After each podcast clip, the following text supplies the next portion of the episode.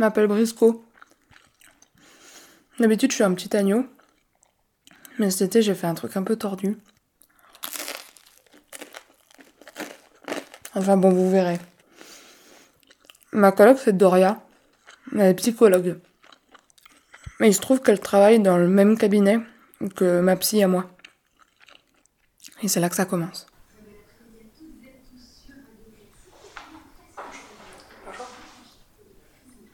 Ce jour-là, j'étais assis dans la salle d'attente et je suis à gros bouillon parce que c'était la canicule.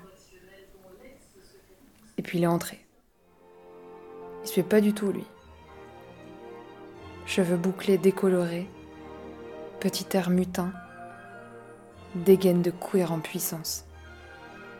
Il s'est assis en face de moi, mais j'ai plus osé lever les yeux jusqu'au moment où ma coloc a ouvert la porte de son cabinet. Alors il s'est levé, et la porte s'est refermée sur eux. J'avais pas eu de crush comme ça depuis 2012.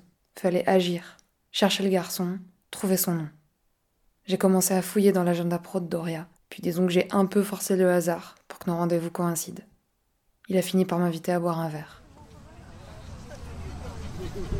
Il a 10 ans de plus que moi. Quand on se balade dans la rue, on fait hurler toutes les sirènes de la gender police. Il m'appelle bébé, baby, chaton, brisco.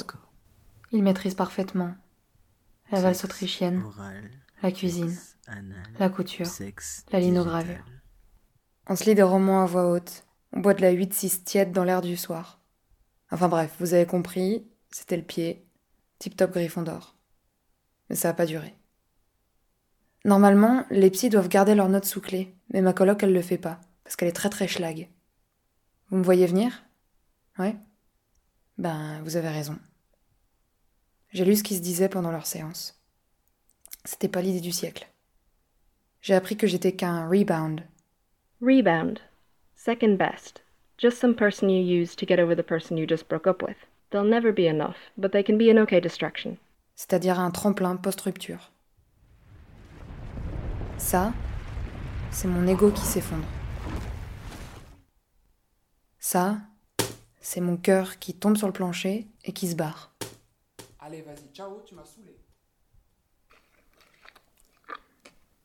Et puis ça, ben. C'est moi qui mange des tartines.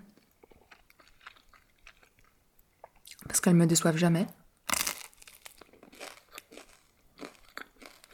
Et que c'est pas trop immoral.